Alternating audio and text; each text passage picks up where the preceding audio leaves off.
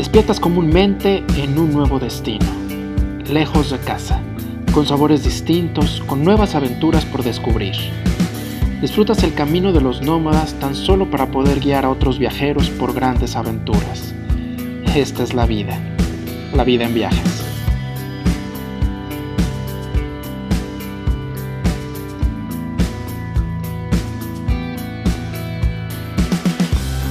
Bienvenidos a una temporada especial de La vida en viajes, donde conversaremos con los socios de la principal organización de operadores mayoristas en México. Con más de 20 años de trayectoria nos comparten sus inicios, sus experiencias, su visión a futuro y grandes anécdotas y viajes. Esto es La vida en viajes edición Expo Mayoristas y Peter Luther te lleva a descubrir estas historias.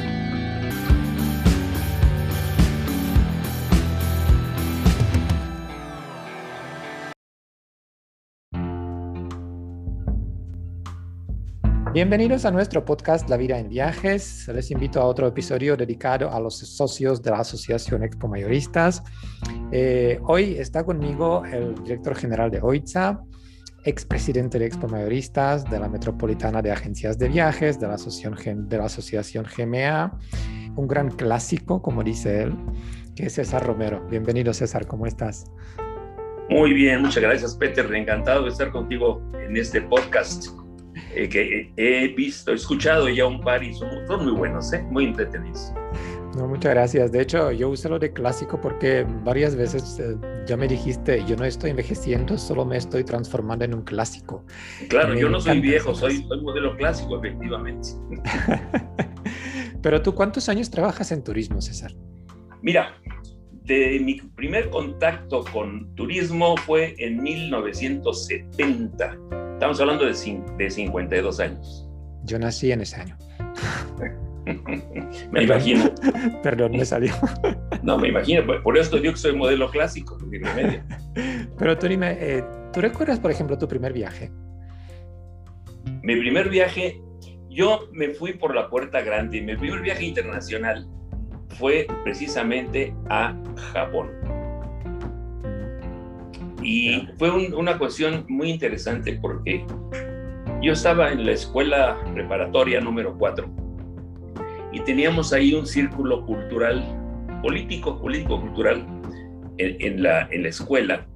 Y resulta que pues teníamos, eh, habíamos puesto en la escuela una exposición de joyas y objetos arqueológicos de la cuenca del río Tepalcatepec, de la, de la cultura purépecha de Michoacán.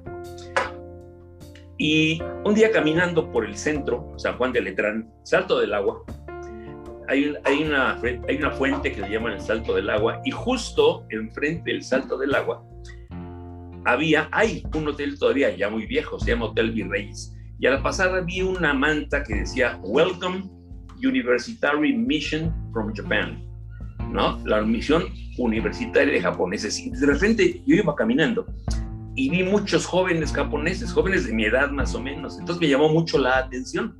Nunca había visto tanto japonés junto, junto. Y me metí, me metí al hotel a, averiguar de qué se trataba. Yo siempre he sido muy investigador de todo. Y me metí y era una misión universitaria de dos de las escuelas, eh, universidades privadas más famosas en Tokio, Keio y Waseda. Entonces pregunté qué hacen aquí. Pues venimos en un eh, con, un, intérprete que me encontré, pues vienen en un viaje de estudio, de conocer Latinoamérica, ya es, México es el último lugar, aquí vamos a estar cuatro días, cinco días, y nos regresamos a Tokio. Y platicando con ellos, salió que pues teníamos en la escuela preparatoria 4, que está en la calle de, calle de Puente Alvarado, una exposición de joyas y objetos arqueológicos y los invité. Si no querían conocer un poco más de la cultura mexicana, pero, pero en vivo, a todo color, en un museo y había cosas muy interesantes, piezas muy bonitas. Y pues hablaron con el, el, el, jefe de la misión, que era el rector de una de las dos universidades, y aceptaron ir a la escuela. Lo llevamos a la escuela y hicimos buena amistad con ellos. ¿Y qué van a hacer? No, no tenemos que hacer, estamos libres.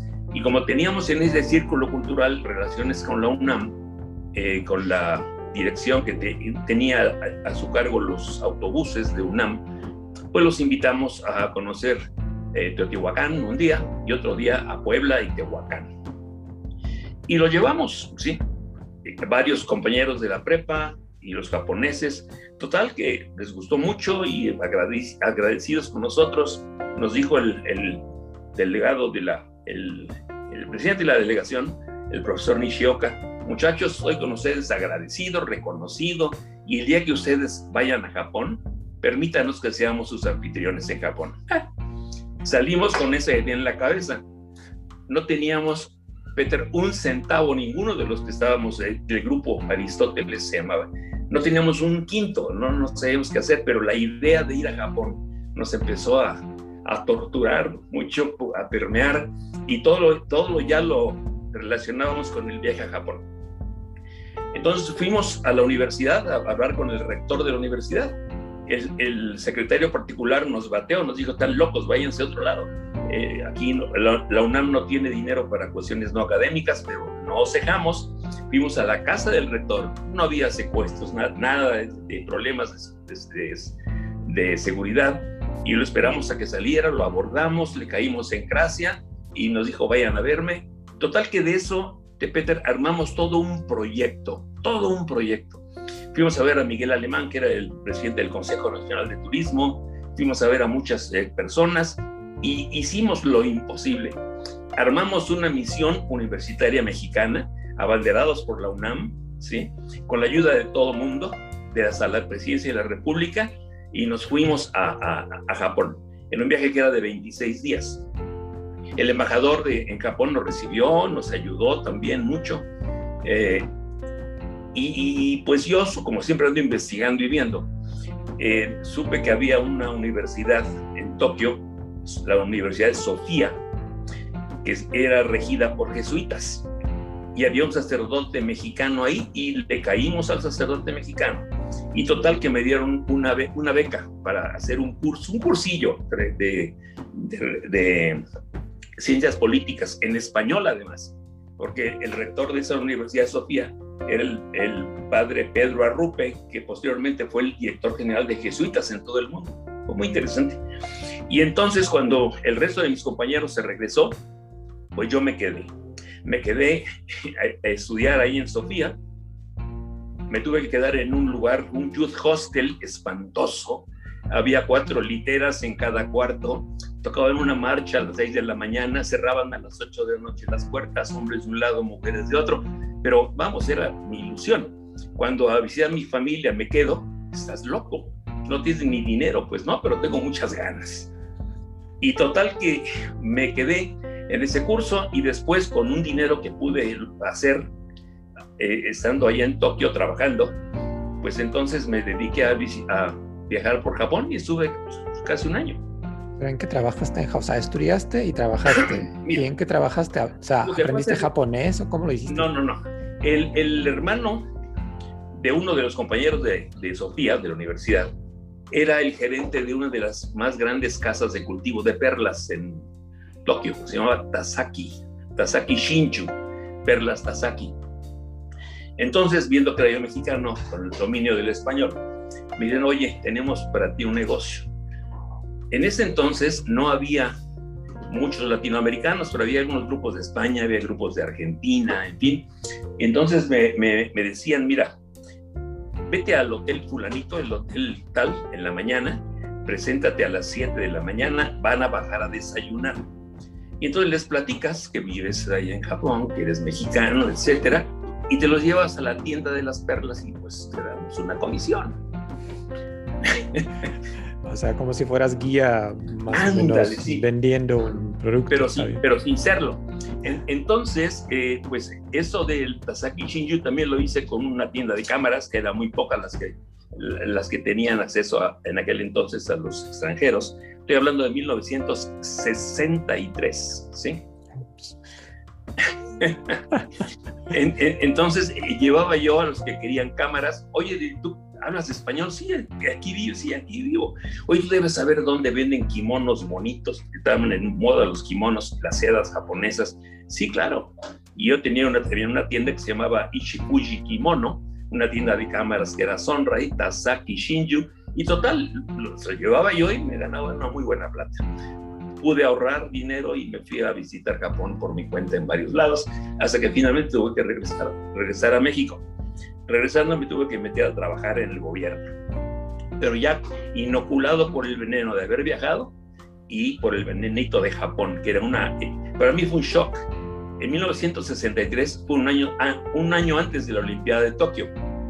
Cuando llegué y vi que los japoneses comían pescado crudo, decía, están locos esos tipos, sin pensar que a la vuelta de los años el sushi iba a estar en todos lados, ¿no?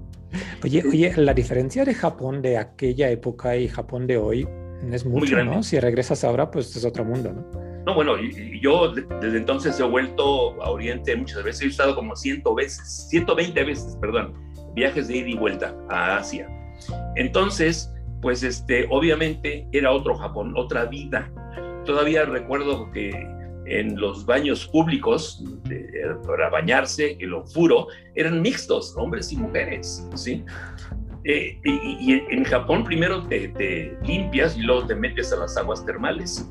Y no había ningún problema. Es más, familiarmente, en las familias, si hay un invitado, el invitado va primero el jefe de la casa, luego va el invitado, luego los hijos y al último la esposa. Pero eh, era una cosa natural, sin problema no hablaba nadie inglés, nadie hablaba inglés en Tokio en ese momento, muy poca gente hablaba inglés. ¿Y cómo te comunicabas ahí? A señas y en, en inglés y en, y en como podía. Ya cuando estaba, tenía un tiempecito ahí, pues que muchas palabras, muchas formas de decir las cosas, pues ya las cosas se dan. Pero era otro mundo. A mí me impactó tanto por eso, porque era otro mundo. Oye, ¿y cómo llegaste ahí? ¿Cómo era la conexión aérea? ¿Habías vía Estados Unidos o ah, tuviste que hacer varias escalas para llegar? En 63 no hubo vuelo directo de México a Muy interesante. Mira, salimos bueno, es el grupo de, de, estudiantes de México con Mexicana de Aviación a San Francisco. El avión era un Jet Comet 4C. Eso era el avión. Ya era Jet, por supuesto. Llegamos a San Francisco y al día siguiente tomamos Japan Airlines. ¿Quién a decir que a la postre yo iba a representar a Japan Airlines en México? Esto, el vuelo no tenía autonomía para llegar, era un DC-8 de los primeros, de los más chiquitos, de los más rudimentarios DC-8. Entonces salíamos de, salimos de San Francisco a Anchorage, en Alaska, y después el avión tenía que hacer una escala técnica a la mitad del Pacífico, en una islita, se llama Wake. La isla de Wake era una base naval norteamericana. Era la única forma bajar en Wake para reabastecer combustible y de Wake a Tokio. Era la forma como, como yo llegué. Cuánto, ¿Cuánto, tiempo tardó el vuelo? Muchas, muchas horas. muchas horas. Pero, eh, en fin, eh, estuve en Japón entonces y cuando volví a México, eh, entré a trabajar al gobierno. y un amigo mío que estuvo, estuvo, planeando junto con nosotros el viaje de estudiantes, su nombre es Mario Asa, que acaba de morir hace poco, es un tipo muy conocido en el mundo de los viajes. También fue presidente de la MAV y todo el mundo le decía el pulmón. Bueno, resulta que, que este Mario sabía que yo había estado en Oriente ese tiempo y en 1970 hubo un evento que se llamó la Expo 70, una expo de corte internacional que se, eh, fue muy famosa en todo el mundo. Y Mario Asa había convencido a un señor que tenía una agencia mayorista de viajes, eh, Rodríguez Viajes Internacionales, y lo, le metió la idea de hacer viajes a Japón. En ese entonces no existían los grupos a Japón. No había mercado de mexicanos a esa parte del mundo.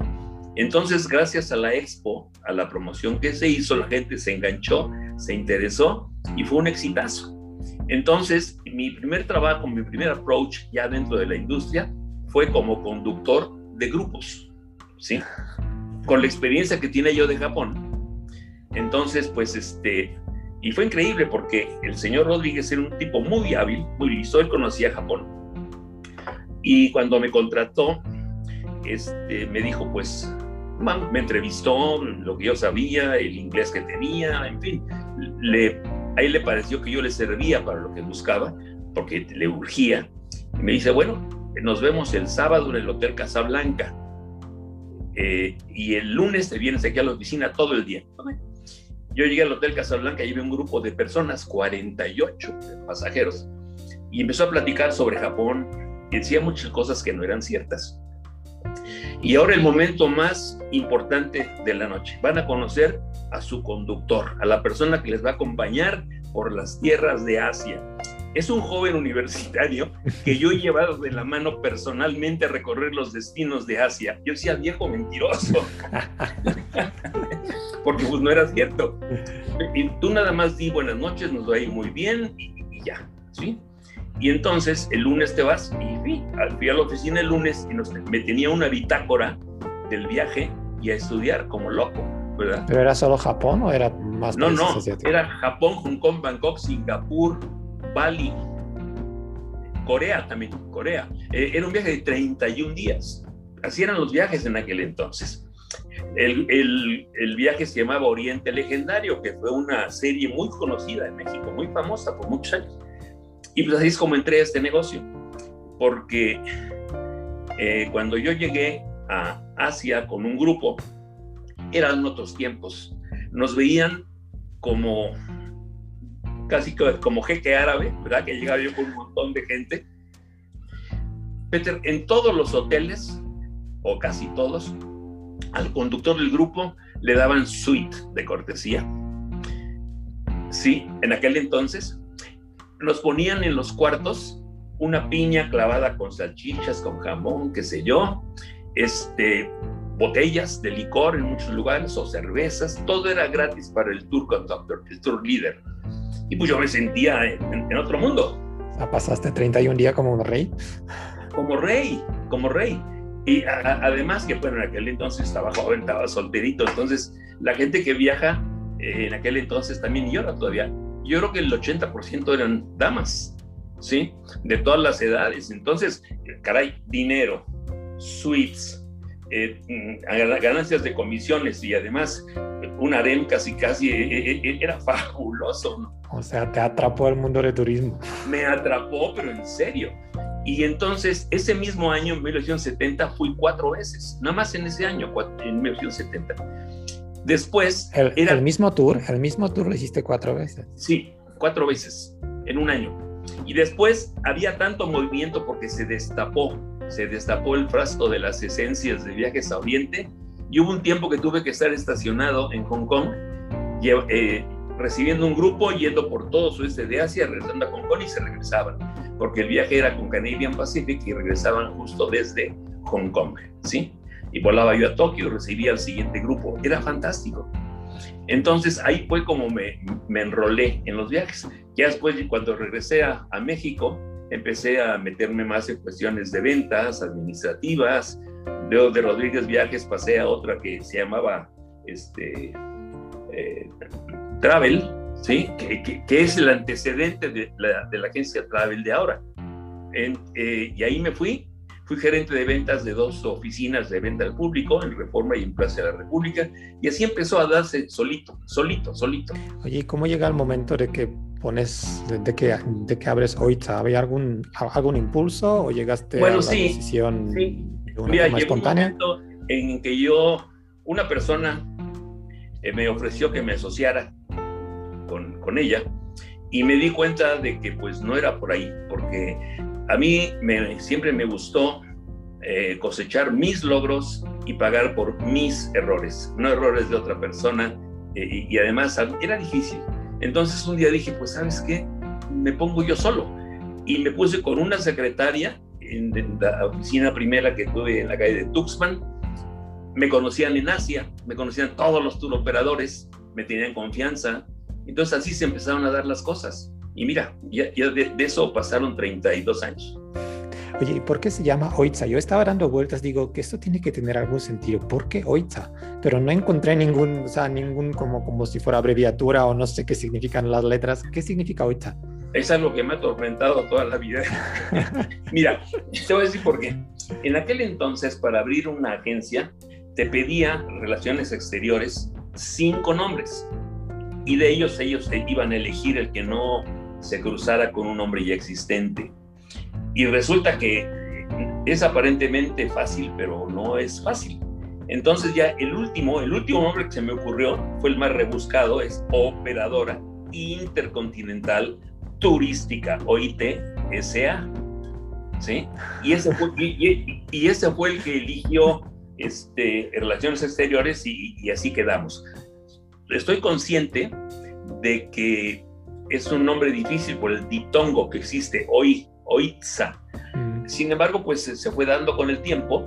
Muchos me decían Otis, digo, no, señor, esos, son elevadores, no, Oitza. y, y, pues total, así, así se dio, así se dio. ¿Y primero eras operador y después representabas compañías aéreas o no, era todo al mismo tiempo o al revés? No, mi idea fue siempre ser mayorista siempre fue ser mayorista, siguiendo los pasos de aquel Rodríguez Viajes que yo vi que era muy exitoso. Eh, claro, ya cuando te pones tú solo empiezas a ver que las cosas no son tan sencillas, este, y sobre todo porque muy poquito tiempo después, no recuerdo si fue 90, 91, fue, ¿recuerdas que de pronto salió un señor ahí en Irán, Saddam Hussein, que nadie sabía qué traía? Todos decían que tenía armas nucleares, y el mundo se paralizó con Saddam Hussein. Entonces, a mí el negocio se detuvo de pronto. Esa fue mi primer crisis después de las muchas que, vinieron. Eh, entonces, eh, por fortuna salimos adelante. Hubo una operadora en China, de las más grandes, que me, decía, mira, no importa. Yo le dije, ¿sabes qué? No tengo para pagarte. De plan, no, no importa, te tenemos confianza, y, te aguantamos. Y me aguantaron, les pagué y, todo fantástico. Ya después se fue recomponiendo las cosas hasta que llegaron las otras, las otras crisis que nos han ido pegando. Eh, porque, y todo pegaba en Asia, ¿sí? En, Asia pegó el SARS, la fiebre de los pollos, la fiebre de los... El cerdo fue en México, pero todo pegaba en Asia. Hasta COVID, así que... Y, y había tifones, había ciclones, había cantidad de cosas, pero este, fue cuando empecé a trabajar otros destinos, no solamente Asia. Me diversifiqué al Pacífico Sur, Nueva Zelanda, Australia, Fiji, Tahití. Después me metí a, Europa, a Medio Oriente, y lo único que no hacemos en OITS es Estados Unidos, ¿no? Ni Canadá. Creo que lo demás, pues solo trabajamos en un momento dado, pero el 80% de mis ventas son Asia. ¿Todavía recuerdas tu primer producto, primer paquete que vendiste como OITSA? Sí, claro. Eh, era, eh, mira, ya era otro tiempo, ya no se podían vender los, este, los eh, tours de 31 días, porque las cosas van cambiando, el interés de la gente también, y pues ya se vendían paquetes de 15 días, una cosa así.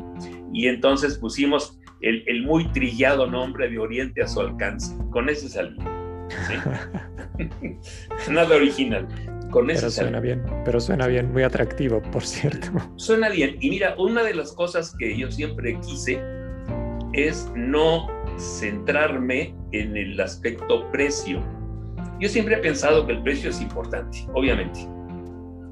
Desgraciadamente, a últimas fechas se ha soldado una batalla de muchos compañeros que yo respeto y cada quien yo digo, cada quien mata pulgas a su estilo, pero la verdad de las cosas es que el precio, aunque produce volumen en los momentos en que hay volumen, ahorita no hay volumen ni bajando de precio, eh, este, pero creo que hace daño al mercado, porque entonces eh, la gente no, en ocasiones se va con el precio, no se da cuenta de lo que le están dando en realidad. Y de alguna forma yo comparado muchas veces a la industria del turismo con la industria automotriz.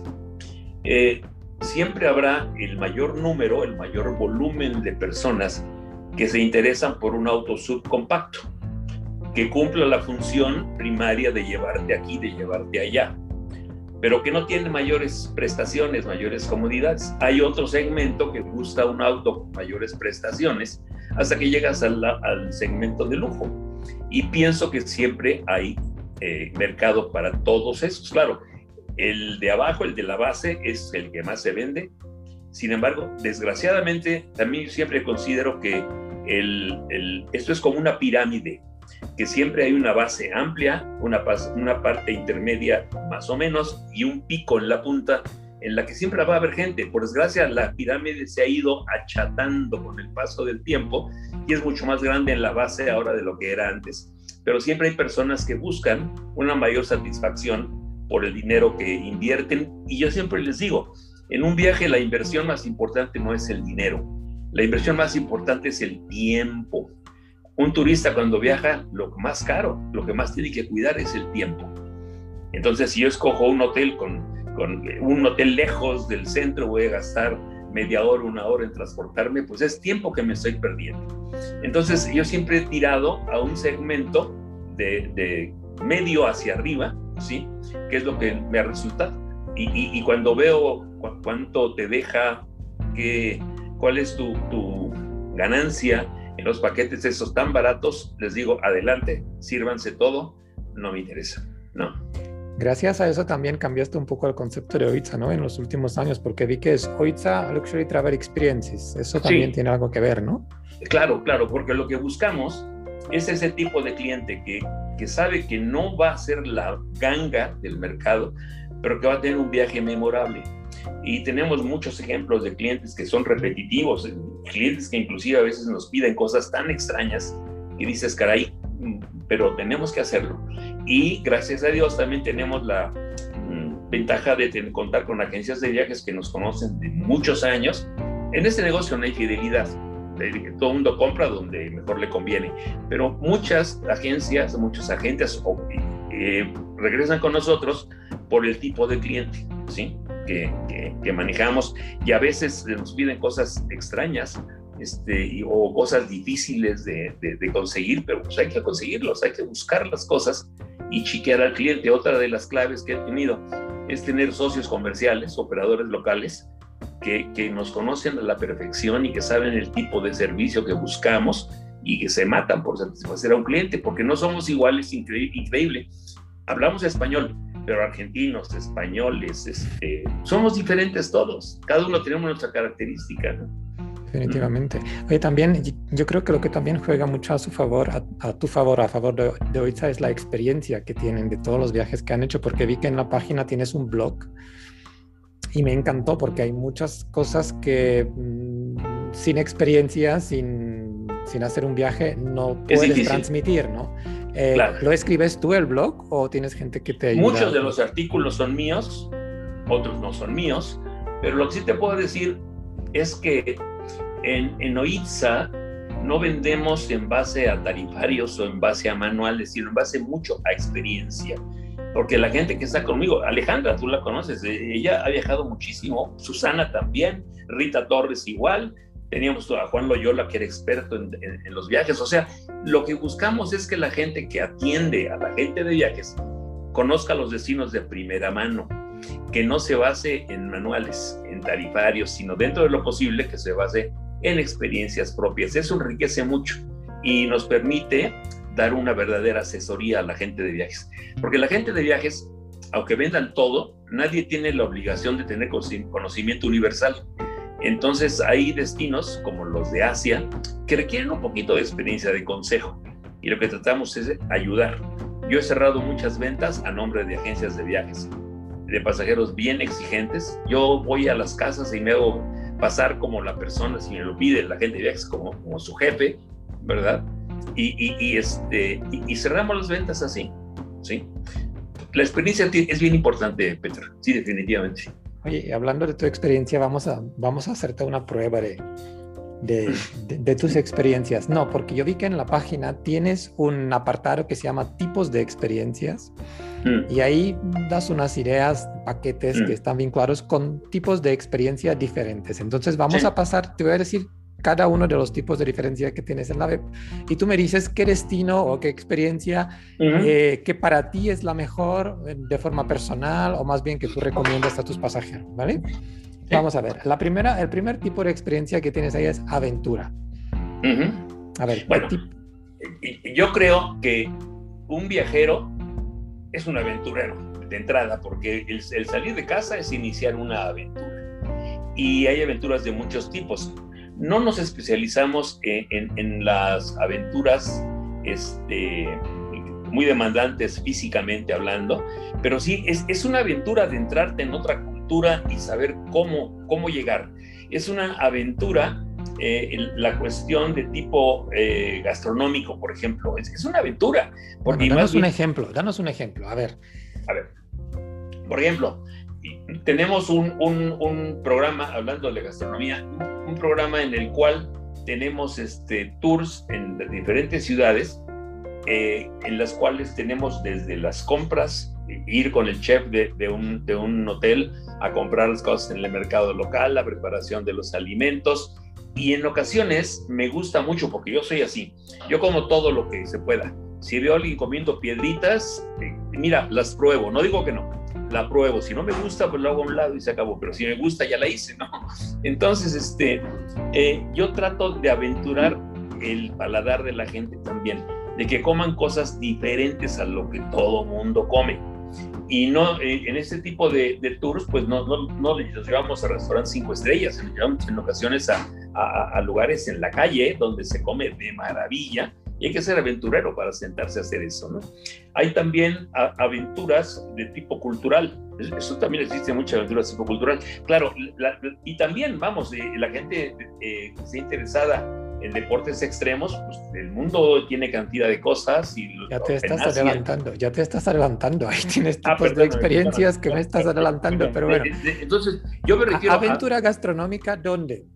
¿Dónde me llevas a una aventura gastronómica? Bueno, yo, como te dije, a mí el haber estado en Asia de muy joven me marcó. y yo siento que en... A, ver, la comida italiana es buenísima, ¿verdad? Pero es más conocida para nosotros, siento yo. La francesa es amplia, es una cocina vasta y sí, tiene también su, su punto de aventura en cuanto a sabores, en cuanto a texturas, pero yo creo que Asia es el paraíso de la aventura gastronómica, porque hay lugares donde es impresionante lo que puedes comer y lo que puedes hacer también. Entonces, este, yo las aventuras de ese tipo las tengo catalogadas sobre todo en Asia. ¿Qué es lo más raro que comiste en Asia? Uy, mira, ahí sí, ahí sí tengo que, escribir casi casi un libro, porque he, comido cosas muy extrañas. Por ejemplo, vamos, me ocurre ahorita Filipinas, eh, un huevo de pato que está, eh, lo dejan fermentar o, crecer hasta que el embrión del pato está ya formado, lo retiran entonces y lo, lo pasan a otras condiciones. De modo que cuando tú partes el huevo, eh, hay un líquido ahí raro que te lo, lo tomas y, está el embrión del patito, el embrión del patito, le quitas las patitas, el pico y va para adentro lo demás. obviamente los sesos de mono, que son proverbiales eh, de muchos años, eh, es toda una aventura meterte a comer eso. En Australia, abajo de unas grandes rocas, ahí los aborígenes sacan unas tipo lombriz, pero gordas, gordas, es un gusano gordo y lo sacan y lo hacen rodajas de una sopa maravillosa que hacen en Australia. Eh, eh, ahí había un, un, restaurante, ya lo quitaron, en, en, Hong Kong, que se especializaba en platillos exóticos. Vendían garra de oso, por ejemplo. Otro platillo a base de joroba de camello. Cosas, ya lo quitaron, eso ya desapareció. Pero, por ejemplo, simplemente irte en Beijing, cerca del centro, cerca de la calle principal que se llama Wangfunjing, hay una serie de puestos, lo habrás visto, donde venden las brochetas de escorpiones, donde venden brochetas de caballito de mar, brochetas de estrella de mar, eh, de gusano de seda y una serie de cosas extrañas. Y a la gente le llama mucho la atención, tal vez no la prueban, pero le sacan la foto, ¿sí? Oye, ¿hay algún plato que no probaste? O sea, que te ofrecieron o que lo viste y dijiste eso. No, nunca, nunca. Fíjate, y, y he comido cosas en verdad de vista repulsivas, pero al paladar nada, nada desagradables. Este, yo tengo como, como, como máxima eso. Yo digo que yo tengo eh, carburador universal, o sea, eh, le entro a toda la comida, carburo todas las comidas, este, y, y, todas trato, trato de disfrutarlas. No digo que todas me gustan, pero por lo menos sí trato de disfrutarlas. Oye, hablando, hablando de comidas, la comida mexicana preferida tuya, ¿cuál es? Uy, pues mira, eh, a mí me gusta mucho el mole verde, fíjate, cosa que a mucha gente no. A mí me gusta el mole verde hecho con pepita, me encanta, por ejemplo, ¿no? Eh, la comida oaxaqueña, me encanta mucho. La, comida yucateca, pues, es buenísimo en cuanto a sabores. Puebla es una maravilla de, de, cocina. Ahora, si vas al norte, la variedad de carnes es impresionante también. Depende de dónde dime, un plato, dime un plato que si es el último plato mexicano que puedes comer en tu vida, ¿cuál vas a pedir? ¿Cuál vas a pedir? Wow, el último plato que voy a comerme en la vida. Este, pues tal vez un buen plato de mole verde con pechuga de Sí. perfecto, genial. Oye, vamos con otra, con otra experiencia. ¿Tienes experiencia eh, eh, de cruceros fluviales? Cruceros ¿Cuál sería? ¿Qué destino, qué crucero, dónde nos llevarías? Bueno, en cruceros fluviales, mira, obviamente hay, hay cruceros fluviales en Europa, muchísimos, una gama tremenda de cruceros fluviales. Uno que a mí me, me, me gustó mucho, me marcó, es un crucero por el río Ayerwadi en, en, en Myanmar, en, en, este, lo que antes era Birmania, ¿no? Este, un crucero bien interesante, o o también un crucero, bueno, el crucero por el Yangtze, al ver las gargantas aquellas tremendas de las presas que hay, es impactante. Ahora, hay cruceros que son para explorar también o cruceros que son para disfrutar.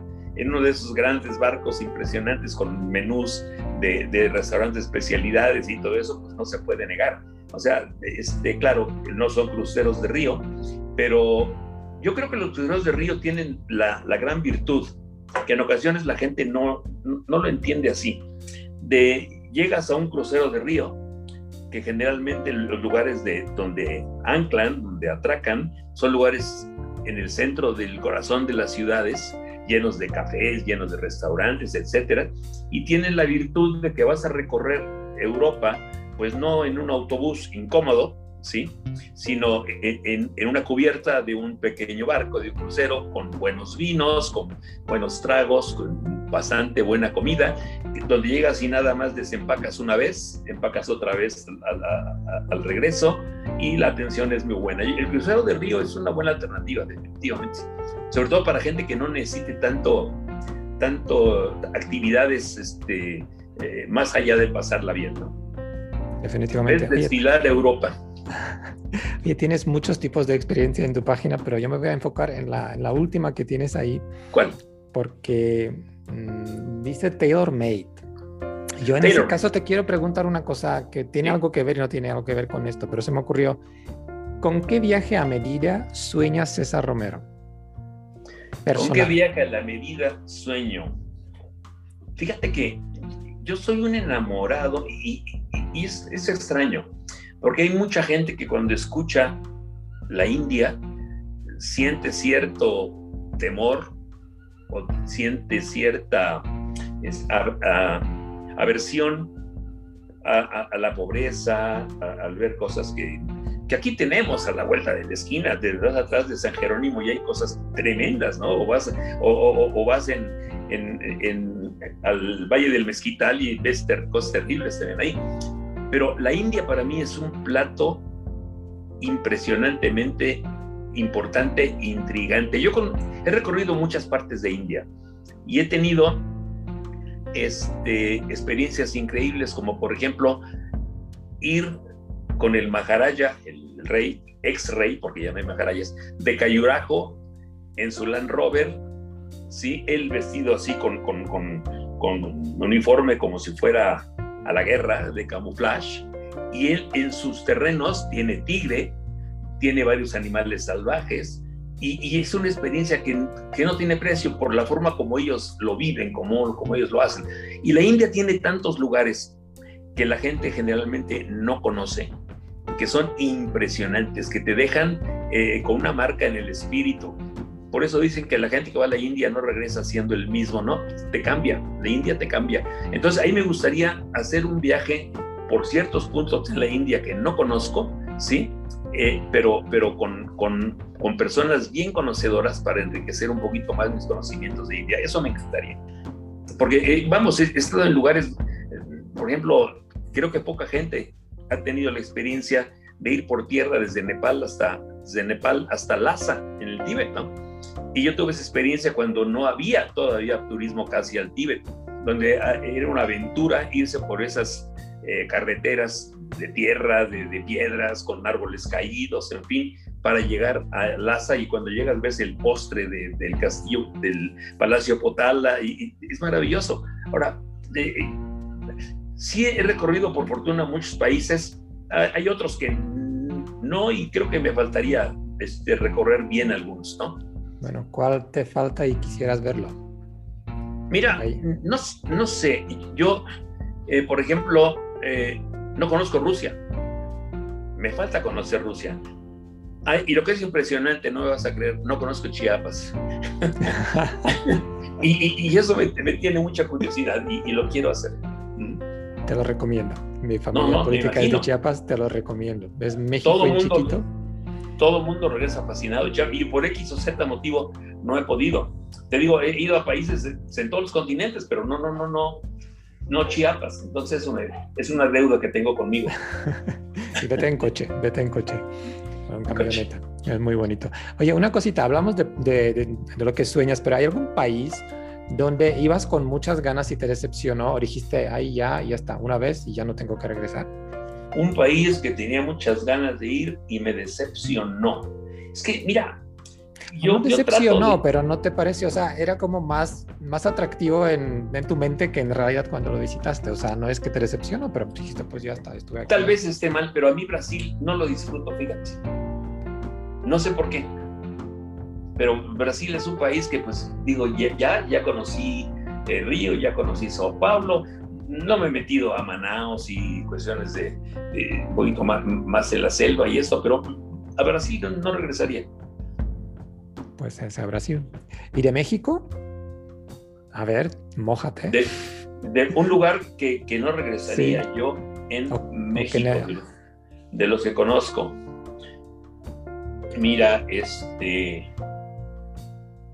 Bueno, un lugar que fui y dije, aquí, aquí vine, no sé, Culiacán, en Sinaloa. Yo no lo conozco, ves, tengo que ir a ver. A ver Sin embargo, buenos mariscos, ¿eh? buenos mariscos. Me imagino, me imagino. Oye, ¿y hay alguna, porque viviste muchísimos viajes, eh, tienes muchas anécdotas de tus viajes, ¿hay alguna anécdota que siempre la gente es, la misma, que la repites mil y mil veces y te la siguen pidiendo tus amigos en, las reuniones familiares? ¿Alguna cosa así como eh, memorable? Memorable. Bueno, memorable puede ser agradable o desagradable. Eso ya depende de ti. Tú dime. no, no, no, no, depende de la otra gente. Porque una cosa que a mí me. bueno, mira, eh, experiencia así simpática, que en su momento para mí fue. No lo fue. Eh, hablando de cuando empezaba yo a viajar a Asia, pues no era tan fácil el tener el, pagar las cosas con transferencias y cosas así. Entonces el tour conductor llevaba, llevábamos el dinero en efectivo para todas las comidas. Entonces en cada lugar, pues en, ocasiones como en Singapur, había mercado negro y nos íbamos a comprar para tener mejor tipo de cambio este, el dólar de Singapur. Y un día fui al mercado, a un lugar de mercado negro y cambié dólares por la moneda de Singapur. Salía yo al día siguiente a la isla de Bali y después continuaba a Tailandia, en fin, era un recorrido largo todavía. Y yo dejé mi dinero, el montón de dinero que, llevábamos para pagar todo, lo dejé en el hotel, en la caja de seguridad. Antes no había caja de seguridad en las habitaciones, eran centralizadas en, en el front desk. Y saqué nada más del dinero para cambiarla a moneda de Singapur.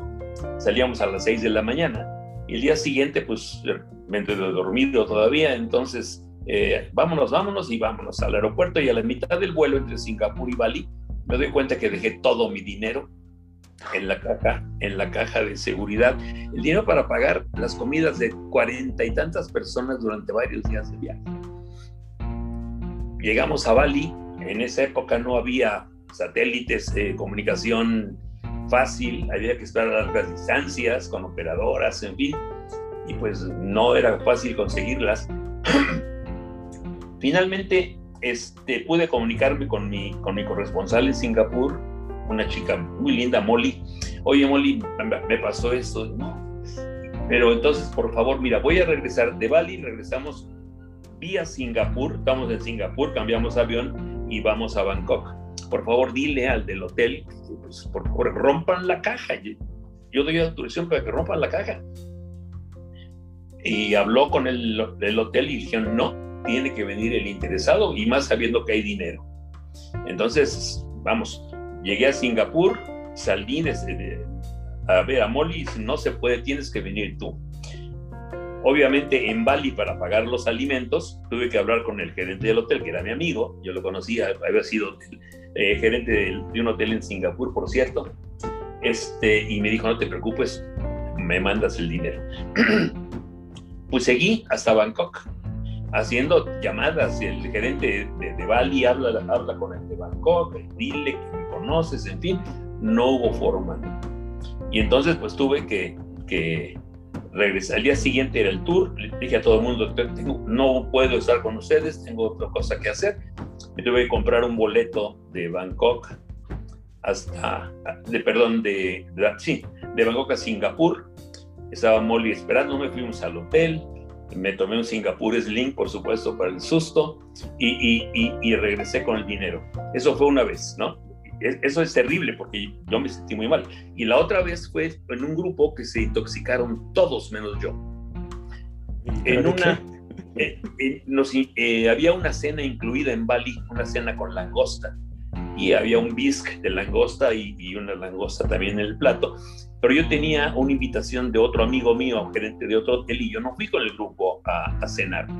El día siguiente salíamos a las 5 de la mañana en un vuelo de Thai Airways y eh, a la mitad del, vuelo, entre Bali, y, entre Bali y Singapur, pues una persona se puso mal y otro mal y otro mal, y total que todo el grupo estaba intoxicado con la cosa. Había gente que se puso bastante grave. Cuando llegamos a Bangkok había ambulancia esperando pasajeros y gente en hospitales. Imagínate qué experiencia, ¿no? Eso fue terrible. Experiencias, experiencias, pero la, la, de dinero sobre todo parece hoy en día como que pasó hace mucho con las tarjetas de crédito y con todo eso, pues claro. ya no manejamos tanto efectivo. ¿no? 74 más o menos, ¿no? Oye, o cuando tuve que meter a una pasajera al manicomio en Hong Kong, o cuando me murió un pasajero también en el grupo. O sea, anécdotas hay muchas. No, definitivamente. Pero bueno, para eso vamos a grabar otro podcast de puras anécdotas tuyas de tus viajes de los 60 y 70, sobre todo, que es la época que se viajaba de forma muy diferente. Muy diferente. Pero para, para ir cerrando nuestra entrevista, César, eh, ¿cómo será el turismo post-COVID? ¿Cómo vamos a viajar? ¿Cómo vamos a trabajar los agentes de viajes, los operadores después de esa, de esa experiencia que se llama pandemia COVID? Mira, yo confío, yo confío en que el rol del agente de viajes es se recupere y retome eh, actualidad y retome importancia. porque Ya vimos lo que pasó en muchos casos ahora con la pandemia, que la gente quedó por ahí regada, atorada, este, y sobre todo sin una, una voz con quien hablar. Es terrible hablar con, con una computadora, decir marque tal número, marque tal extensión y que no te conteste nadie cuando tienes un problema. Eh, pero creo que la gente de viajes para retomar esa importancia tiene una gran responsabilidad, tiene que prepararse. Hoy en día muchos compañeros, agentes de viajes, pues son levantapedidos, porque las cosas son tan sencillas, tan fáciles, que parece que todo lo puede hacer una computadora. Y entonces la experiencia de, de, un consejero de viajes, no tanto un agente, cuando digo agente de viajes me suena como agente de seguros, eh, tenemos que, hacer que nuestra profesión sea muy digna y que la gente nos tome como una parte, como un ingrediente necesario en su viaje. Hoy en día mucha gente dice que agencia de viajes, pues que no sé, ya las cerraron todas, ya nos dan por muertos. Pero la gente de viajes, como digo yo, es un muerto que goza de cabal salud si sabemos cómo hacerlo. Yo creo que la gente de viajes tiene la obligación de prepararse cuando va a haber un cliente el día siguiente, por lo menos ver los manuales, ver geográficamente dónde están ubicados los lugares que va a visitar, prepararse un poquito, porque el cliente cada día es más informado, cada día es más exigente. Entonces está en nosotros dar esa confianza y que el cliente encuentre en una agencia de viajes bajo un mismo techo todas las respuestas a sus necesidades. Entonces, la agencia de viajes no va a terminar el cliente, ¿cómo va a ser? Pues ahora va a tener, tal vez no le importe tanto el precio a mucha gente como antes, le va a importar más la seguridad, le va a importar más saber dónde va, qué medidas este, hay vigentes en el lugar, qué medidas está tomando en consideración para tener su estancia lo más, lo más este, libre de problemas posible, ¿no? Perfecto, yo creo que para cierre está genial, o sea, vamos a salir de esta, creo, y vamos a tenernos un poco más estudiar y estar más como asesores que como agentes de viajes. Exacto. Yo creo que eso es un punto perfecto. Así que César, muchísimas gracias por la entrevista, por tus anécdotas, por, por compartirlas con nosotros. Y te digo, tenemos pendiente otro podcast de puras anécdotas porque olvidarse un dinero en un hotel, no tener celular ni tarjeta de crédito ni nada y solucionarlo, eso es algo que realmente merece un aplauso. Así que muchísimas gracias César y espero que pronto nos veamos en persona. Muchas gracias. con mucho gusto, Peter. Y muchas gracias a todos los que escucharon este capítulo de podcast La Vida en Viajes. Hay muchos profesionales que llevan la vida en viajes. Escríbanos si quieren escuchar algunos aquí en el podcast al correo la vida en viajes estrategiamx.com. Muchas gracias y nos vemos en el siguiente capítulo. Gracias.